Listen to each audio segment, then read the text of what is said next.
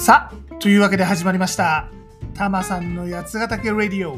ハッピーエブリデイ。この番組は八ヶ岳南麓でハッピーに暮らしているたまさんが、八ヶ岳暮らしの魅力、地方移住やワーケーションについて、そして日頃考えているよもやまな話をダラダラとする、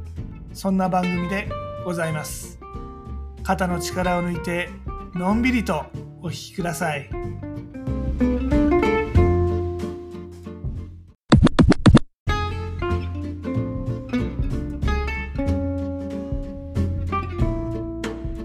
今回はお仕事って案外ケセラセラっちゅうか万事採用がうまっちゅうかなとこあるよねってお話です実はねタマさんここのところちょっとお仕事でしょぼんなことが続いてたんです。ねえまあ奥さんちょっと聞いてくださいよ。あのねまずはタマさん観光庁の補助金申請してたんですが採択されなかったんですよ。うーんしょぼんしょぼん。これねタマさん実は結構6月この準備で時間費やしてたんですよね。企業のニーズに即したワーケーション推進の実証事業ってタイトルでしてね。まあ要するにどうすれば企業が喜んでワーケーションをやるかっていう実証事業だったんですよ。でまあ八ヶ岳にワーケーションに来てもらうっていうのを提案してたんだけどでこの補助金申請がねなかなかややこしくってね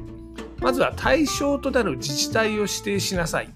ね、そんでもってあのワーケーションにやってくる対象となるコアとなる企業も指定しなさいってルールだったんですよね。でまあ頭さん八ヶ岳って山梨県北杜市長野県富士見町原村にまたがってはいるけれども、まあ、今回は北杜市に限って進めることにしたんですね。まあ、結構ね自治体の方との調整っていうのも初めてだったんでぼちぼち大変でしたけど、まあ、いわゆるそのお役所の空気っていうものもねあの慣れなくて大変だったんですけどまあでも自治体の人とも知り合えたし彼らの考えていること本音も分かったしまあプラスにはなったなとは思ってました。でねむしろね課題はね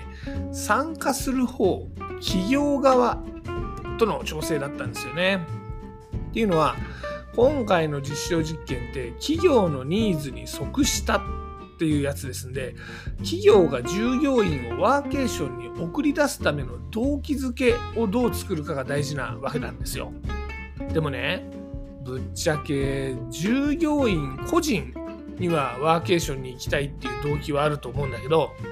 企業の方にはワーケーションさせたいっていう動機がなかなか見つからないんですよね。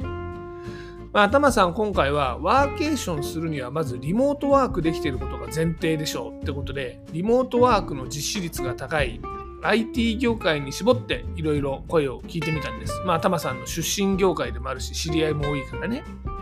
でもねやれアメリカ本社が今はオフィス出社を増やすように言ってるんだとかね外資系でさえそんな感じですよ。でやれまあワーケーションに企業がお金を出すことはない積極的に押すことはないとかねあのどこで働いてもいいっていうルールの会社があるんですよ。まあねいいですよと。でもねそんなこと言ってるのにそういった会社の幹部ね経営層は普通にオフサイトで合宿の、ね、会議とかやったりリゾート地でやってる業界の交流会に参加したりしてるのよ。で就業規則でワーケーションの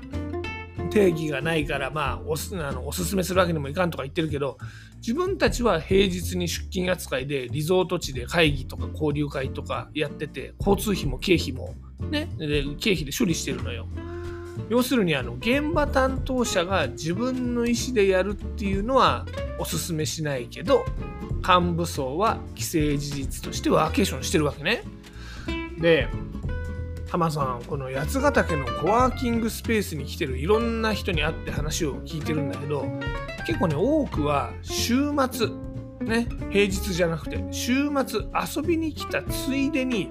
ちょこっと仕事をしてるだけ要するにね隠れ残業の人なんですよねこれをきちんとリモートワークで働ける時間を確保して平日の出勤扱いで八ヶ岳に来てもらいたいなって思ってるんですがまあちょっとハードル高かったですね。でまあなんとかねいろいろ妥協もしつつ形にはしたんだけど、まあ、残念ながら採択されなかったということなんですね。うーんしょぼんしょぼん。あとはね、タマさん、この番組で以前告知もしたけれども、初めてのやつくるワークショップね、八ヶ岳での宿泊型のプラスワークショッププラス癒し体験ってね、結構いい内容だと思うんだ、企画したんだけど、残念ながら集客がうまくいかなくて、このリアルでの開催はキャンセルになっちゃったんだよね。あー、しょぼんしょぼん。ね。このワークショップは補助金は当てにしてなかったんで、宿泊、食事、交流会ね、貸し切りサウナとか、現地の交通費とか、これ全部積み上げていくとね、まあ、そこそこいいお値段になっちゃうんですよね。でもやっぱちょっとお値段が高かったのか、集客がうまくいかなかったんですよね。うん、しょぼんしょぼんでございます。でもね、この2つしょぼんなことはあったんだけど、これ考えてみたら1円も払わないで相当な勉強というか学びになったわけですよね。まずね、補助金より先にね、やっぱ実績作りっすよ。うん、分かっちゃいたけど、うん、ってお話。今回ね、観光庁のこの採択された地域っていうのはね、例えば宮崎県日向市とか、長野県立科町とか、和歌山県白浜町とかが入ってるんですね。でここって皆さんご存知かどうかわかんないけど前から結構ねワーケーションの聖地みたいなすごく成功してる地域なんですよ。日向市はもう行政もすっごいワーケーションに力入れててコワーキングスペースには名物コミュニティマネージャーがいたりねもうこの人と話がしたいから九州へ行くっていう人もいるぐらいなんですよ。この立科も立科村っていうアイデア村ね結構学生を集めたりとかして昔からそういうワーケーションとかあのそこに働く人学ぶ人を集めるっていう活動をいっぱいやっていて今回満を持してコワーキングスペースがね街の中にできたって感じなんですよね。でまあだもんでタマさんちょっとね、まあ、大金をつぎ込むわけにはいかないんだけどローリスクな感じで小さな実績を作ってこうかなと思っております。まあ、考えてみたらね、あのそうやって大規模ツアーってのはお金が必要だけど、お金かけなくてもできることあるからね、オンライン配信でやったりとか、あとまあ無料で、あの交通費は別として、えー、無料で参加してもらうような小規模なイベントとかね、まあ、そういうのでちょっとちっちゃく実績積んできますわ。で、やつくるに関しても、まあいきなりねそれなりのお値段のワークショップをやる前にもっと会員数ねあの無料の会員の方増やしたりとか、まあ、無料のワークショップを体験してもらっておお八ヶ岳行こうかなってなんかその気持ちを高めてもらわないといきなり「はいじゃあお泊まりですんで2万円払ってね」ってわけにはまあいかなかったっちゅうことですね。うんまあ、これね、確かにね、ちょっと早いかなとは思ったんですよ。実はあの今、やつくるってメール会員ざっくり100人なんですけれども、今回やつくるって8名募集してたんですよね。ってことはざっくり8%の人に、よし、今回これに参加するぞと思ってもらわないとあかんわけですよ。これ結構な高確率ですよね。一般に広告のクリックとかそういう無料の行動を促すのが23%が平均と言われております。で EC サイトとかで有料の行動を促すのも、まあ、日用品とか低価格な商材で23%が平均と言われております。ね、でもまあ今回のやつくる、まあ、そこちょっといいお値段2万円ぐらいなんでまあ仮にこれ0.5%ぐらいとしましょうか。ってことは100名の登録者から8名集客これは難しいっちゅうことでございますよ。いやちょっとは分かってたんだけどね。やこれでも実はね事前に宿泊ワークショップってどんな内容でどんなお値段なら妥当ですかねってアンケートを取ったんです。でまあ2万円ぐらいだったら妥当だっていう声が多かったんでやってみたんだけどまあいざ実際お金払うとなると財布の紐がキューッとなってしまうっていうねアンケートとリアルな行動は違うよっていう典型的なパターンではありましたね。でまあねあの結局できなかったんだけどだから今タマさんがやろうと思ってるのはやつくるの会員この無料のメール会員もっともっと増やすこと、ね、であと会員になってもらった人にもっともっとやつくる楽しみだなって思ってもらうことなわけですよ。これねまだまだお金を回収するタイミングじゃないという感じでしょうかね。うん、でもさぶっちゃけ正直独立するとすぐにお客さん欲しいしお金にしたいからちょい焦っちゃったんだよね。うん、またまさんもちょっと分かっていたんだけど、この落とし穴にはまってしまった感じでございます。でも、これもね、不思議なもんで、あれこれこうやって動いてると、このやつくるとか補助金とか別にお仕事っていうのが生まれてくるんですよね。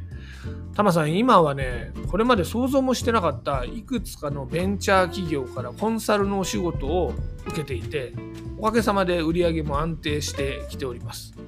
なもんでね、この案外お仕事っていうのはね、うまくいくこといかないことあるけど、ケセラセラに進めていけばうまくいくんだなっていうのがまあ今回の結論でしょうかね。はい。あの、災い転じて福となす世の中最後はなるようになりますよ。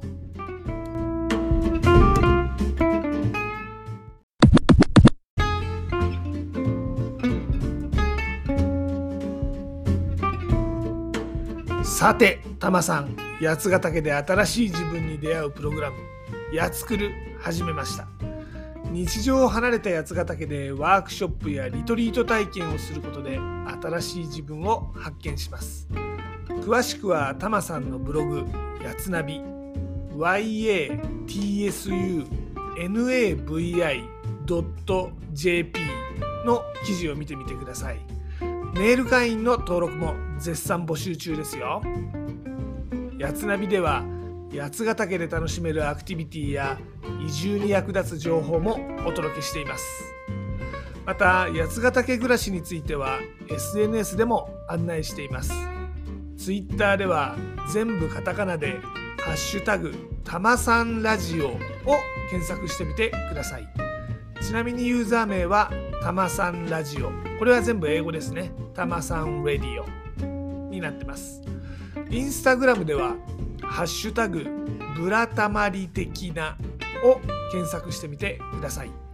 ちなみにユーザー名は、ヒロドットたまりです。どちらもね、いいねとか、リツイートとか、フォローとかしてもらえると嬉しいです。